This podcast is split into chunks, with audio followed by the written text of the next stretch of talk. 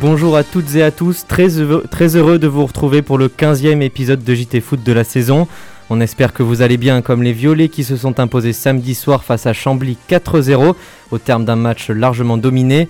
Le TEF troisième après ce succès avec le même nombre de points que Clermont qui n'a pas joué ce week-end à cause de cas de Covid dans son effectif. A noter aussi l'énorme gifle reçu par le leader troyen sur sa pelouse, 5 buts à 1 par Nancy. Nous ferons comme d'habitude un retour sur la rencontre du TFC avec Axel Perru cette fois-ci. Bien entendu pour votre plus grand plaisir les chroniques habituelles, le top d'éclat et le quiz. Mais sans plus attendre, quoi de neuf dans le club toulousain? C'est l'heure du TFActu présenté par Simon Magny.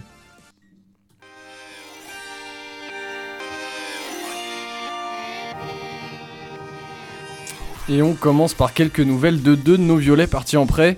Khalidou Sidibé a été prêté début février à Châteauroux. Il s'est installé comme titulaire indiscutable, mais malgré un succès pour son premier match contre Chambly, la descente aux enfers continue pour Châteauroux. Ils sont 20e et n'ont pris que 6 points sur leurs 12 matchs en 2021. Des meilleures nouvelles pour celui qu'on adore détester à EJT Foot, Augustine Rochel, présent pour la victoire en Coupe de France contre Bordeaux, il faut le rappeler. Il était parti en Argentine dans la foulée. Avec Estudiantes de La Plata, c'est deux matchs, deux victoires et une deuxième place du groupe B du championnat argentin. Rochel se porte à merveille et même si ce n'est pas à Toulouse, on est très content pour lui. Vous l'avez sûrement vu passer, la liste pour l'Euro Espoir a été annoncée. Si les anciens pitchouns Hudson Edouard et Alban Lafont ont été appelés, un joueur de l'effectif actuel ira à l'Euro U21. Nathan Skita, l'espoir finlandais recruté le 1er février dernier, va pouvoir retrouver les terrains avec sa sélection. Mais avant de pouvoir jouer l'Euro, le meneur de jeu et sa sélection devront passer par la case éliminatoire. Et pour finir, une petite stat comme vous en avez l'habitude, 18 c'est le nombre de passes effectuées par les Violets avant le but de Manu Koné contre Chambly ce week-end. C'est la première fois depuis la saison 2013-2014 que ça arrive au TEF. A noter que la connexion Manu Koné Aminadli est toujours aussi efficace. Sur ce but, les deux pépites toulousaines se sont échangées 9 fois la balle. Merci beaucoup Simon pour ce TF Actu. Direction tout de suite le stadium pour débriefer le match de ce week-end face à Chambly.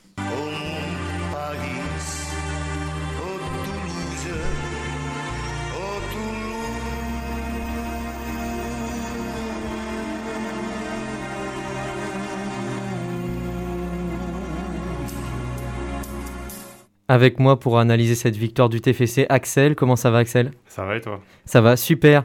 Samedi soir au stadium, les joueurs de Patrice Garand ont infligé une correction à Chambly. Attention, ce succès s'est dessiné en seconde période, puisque Branco van den Boomen a ouvert le score à la 56e minute après une superbe action. Ensuite, une pluie de ballons au fond des filets camblisiens. Kelvin Amian, muet en attaquant plein de sang-froid, fait le break à la 68e minute. Manu Koné suit le mouvement 10 minutes plus tard, 3-0. Le calvaire de Chambly s'achève après l'ultime but de Bayo qui venait d'entrer en jeu. Samedi soir, Axel, on a vu euh, un TEF à deux visages, avec une première mi-temps difficile et une métamorphose en deuxième. Comment, comment tu expliques cela? Ah, c'est vrai que c'est étonnant, mais euh, déjà le, souci c'était de, percer cette défense, hein, ce coffre-fort euh, chamblisien qui s'est mis en place dès le début. Ils sont tous recroquevillés en défense. Alors ça a donné une première mi-temps ennuyante à mourir, hein. franchement. Une frappe 42e, je crois, de Morera. Et puis, euh, dès qu'ils ont trouvé la solution, là, ça a complètement explosé. Ouais, le TEF a eu la possession sur la première mi-temps, sur la deuxième aussi, mais c'est vrai que euh, ça, c'est plutôt sur la deuxième que ça s'est débloqué. Est-ce que tu dirais aussi que Chambly a, a calé en deuxième mi-temps, s'est fatigué? Ouais, je pense qu'il y a eu un impact physique. On l'a vu, euh, notamment Bayo, hein, Bayo qui est rentré à l'heure de jeu. C'est c'est comme un attaquant qui pèse sur les défenses. Il a fini par, il a fini par marquer à force, hein, parce qu'il a eu 2-3 occasions avant de, avant de réussir à la mettre au fond. Et puis, euh, en première mi-temps, je pense qu'il y avait aussi un gros manque d'idées.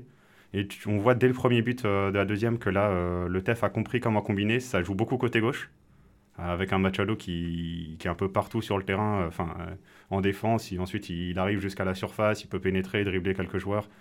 Et surtout, la super combinaison entre les milieux. Hein, les milieux qui n'arrivaient pas à se retrouver en première.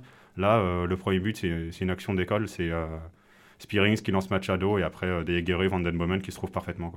Tu parlais de Bayo il y a quelques minutes. On va justement se pencher sur le coaching gagnant de Patrice Garande, parce qu'il a fait entrer en jeu Bayo, comme tu le disais, et Koné, qui ont tous les deux été buteurs. Est-ce qu'on peut dire qu'on l'a doit au choix de Garande, cette large victoire, ou c'est un petit peu exagéré quand même? Oh, c'est un peu exagéré parce que l'adversaire était faible. Je pense que là, si, si Toulouse gagnait pas celui-là, ça aurait, ça aurait été compliqué pour, euh, pour la suite, là, pour la montée. Mais euh, c'est vrai que par contre, les 4 buts, on les doit quand même euh, au choix de Garande parce que l'entrée de Manu elle a fait mal. Le 1-2 qu'il fait avec Adli, ils éliminent toute la défense, c'était magique. Et pareil, Bayo, Bayo super choix hein, en ce moment. On sait qu'on a aussi, en plus de la réserve, on a Antiste sur le banc qui, peut faire très mal en tant que super sub. J'avais vu une stat passer, je crois que c'était 13 euh, buts mis par des, par des remplaçants cette saison déjà pour le TEF. Ça montre quand même qu'il y a des choix qui payent et que, ben, à force de, peser sur la défense, euh, quand les attaquants rentrent, ça fait mal. Et que le TEF a un très gros banc également. Le TEF est troisième après ce match, comme on le, disait en préambule. Euh, il faut le dire aussi, les Toulousains ont bénéficié des résultats de ces, des concurrents directs. Clermont n'a pas joué parce qu'il y a beaucoup de cas de Covid dans l'effectif clermontois. Mais 3, le leader s'est fait humilier par Nancy, 5 buts à 1. Et aucun des poursuivants du TEF n'a gagné également. Donc c'était une opération parfaite finalement, cette victoire à Chambly, contre Chambly. Ah bah là c'est parfait au classement. Tu recolles à Clermont, t'es deuxième, euh, enfin troisième égalité. C'est ça. Euh, égalité de points avec Clermont. C'était bien parce que le TEF avait laissé quelques points, il y avait une petit, petite baisse de confiance. Là, je sens qu'entre la, la, victoire en Coupe de France et euh, là, le, le 4-0, c'est parfait pour remettre l'équipe dans le droit chemin. Ils ont un calendrier, somme toute, que je trouve assez, euh, assez abordable, hein, franchement, pour, euh, pour finir au moins dans les trois, et nous, on l'espère dans les deux. Hein. Il y, a, il y aura juste euh, Nancy à négocier. On l'a vu, là, Nancy extrêmement, qui a été extrêmement Nancy qui est en forme. ouais. Nancy, c'est vraiment l'équipe très en forme du moment, qui a complètement explosé, explosé 3.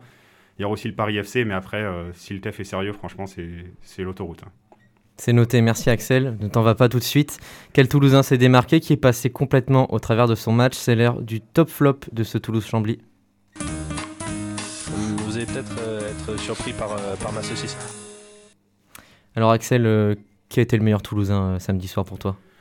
Alors moi j'ai toujours un, petit goût pour le, jeu de Machado côté gauche on voit que toutes les actions penchent à gauche sur, euh, pour le TEF en ce moment et c'est pas pour rien. C'est celui qui fait le plus d'appels avec des Jaeger aussi euh, de l'autre côté. Et euh, je crois qu'il y, a deux actions qui sont quand même pour lui. Hein. La remise en, retrait pour, pour sur le premier but, le centre pour Bayo. Le mec, même à la fin, il est là pour faire les courses, pour faire les centres. Perso, j'adore la venue de ce joueur et, ça fait du bien quand on s'est tapé ici Gassila pendant une saison l'année dernière. Il nous plaît beaucoup, Machado et JT Foot. Et au contraire, qui sait que tu as envie plutôt de, de blâmer? Ah, ça fait un peu mal hein, parce qu'il était fort, euh, fort cet hiver. C'est moi, c'est Ricili. On l'a pas vu de la première mi-temps. Il a l'image de, l'attaque hein, en première mi-temps, euh, complètement transparent. Et en plus, ben, je crois qu'il est là encore sur le terrain pour le premier but. Mais euh, dès sa sortie, dès que Bayo rentre, on voit que ça combine beaucoup mieux.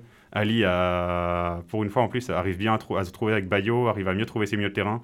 Et son, sa sortie aussi a, changé beaucoup de choses dans le match. Eh bien, merci beaucoup, Axel. C'est le moment d'écouter tout de suite les déclarations qui ont interpellé la planète football ces derniers jours. Salut Rémi. Brésil ou pas, on bat les couilles. Hein. Ronaldinho, machin chouette, euh, rien à foutre. Salut Rémi. Salut Valentin. On commence tout de suite par une déclat de François Hollande sur l'équipe du soir hier. Et oui, l'ancien président de la République était un, l'invité d'honneur de l'émission phare de l'équipe 21. Il est revenu sur pas mal de sujets foot et notamment sur la situation de Lens en 2014. Le club en difficulté à l'époque a failli plonger économiquement à cause de l'homme d'affaires Hafiz Mamadov. François, François Hollande a donc décidé d'emmener l'ancien président de Lens en Azerbaïdjan. Je conviens d'emmener euh, avec moi euh, Gervais Martel pour que nous puissions avoir un bref échange avec le président euh, d'Azerbaïdjan pour que Aliyev, pour qu'il éclaircisse la situation de ce Mamadov. Après cette entrevue, Mamadov finit par s'acquitter des 7 millions d'euros qu'il devait au club artésien. Une jolie anecdote qui finit plutôt bien. Quelle histoire quand même. Hein. Bientôt, bientôt trois ans après la victoire en Coupe du Monde, Kingsley Coman a bien digéré ses blessures et sa non-sélection. Le joueur de 24 ans qui a retrouvé une forme de régularité avec le Bayern est revenu sur son absence lors de la Coupe du Monde 2018 on se souvient notamment des propos de Laurent Koscielny qui souhaitait presque une défaite des Bleus, dégoûté de ne pas avoir vécu le parcours euh, des siens. Kingsley Coman, lui, a toujours été derrière ses coéquipiers. Après, j'étais juste un supporter et quand ça a commencé, bah, jamais été un mauvais joueur. C'est pas si je suis pas là, faut pas qu'il gagne. Au contraire, j'étais très content. J'ai beaucoup d'amis dans l'équipe. Euh, Presnel qui est comme un frère, Paul, j'ai des amis vraiment de longue date, donc je leur ai souhaité que le bonheur. Et on va finir avec ce joueur nantais qui n'a pas du tout l'air de regretter les supporters dans les stades. Et oui, Valentin, il s'agit d'Abdoulaye Touré. Son club vit une grosse crise avec ses supporters depuis des années à cause du maintien de la famille Kita au pouvoir.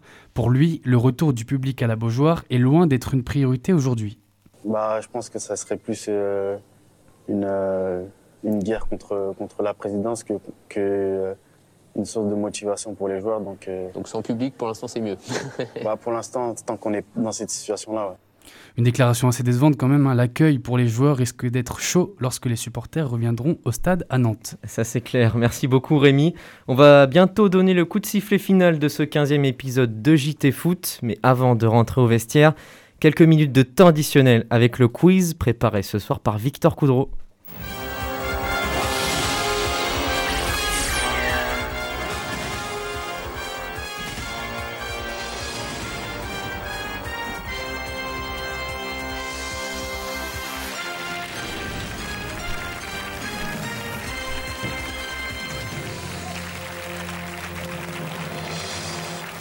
Salut Victor. Salut les gars. Vous savez que cette victoire 3-0 ce week-end, c'est la huitième consécutive au stadium. Alors on va faire une question d'entrée. Soyez prêts. Depuis quand, depuis quelle saison ce n'était pas arrivé? 2006. Non, c'était au stadium. C'était au, c'était euh, au 21e siècle. 2008-2009 Non, c'est une année historique pour le TEF. C'était au tout début du, du 21e. 2003. Exactement, de la saison 2002-2003, un point pour, pour Valentin. Le TEF finit alors champion de France de Ligue 2 cette année-là. Alors est-ce que c'est un signe? On verra bien.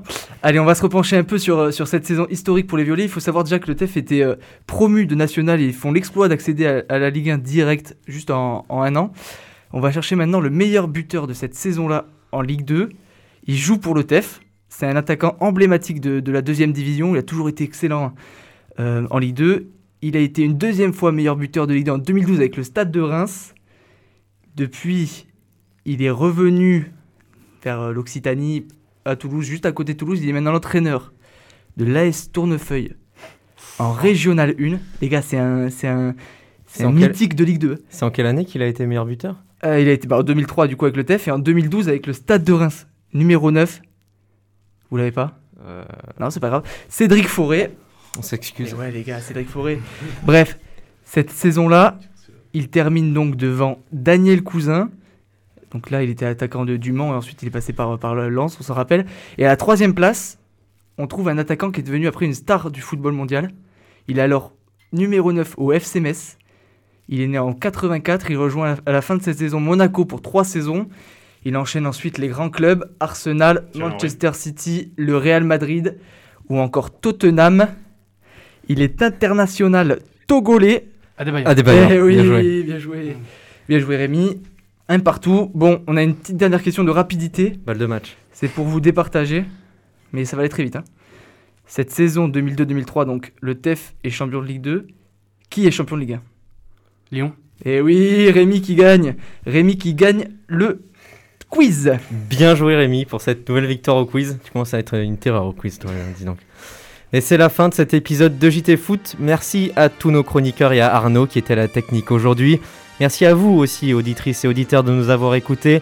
Tous les précédents podcasts sont à retrouver sur les différentes plateformes de streaming, Spotify, Deezer et Apple Podcasts. Ne ratez surtout pas le prochain match du TFC commenté en direct par nos sons sur le Facebook Live de JT Foot et sur Twitter en live tweet. Ce sera samedi à 20h pour le déplacement.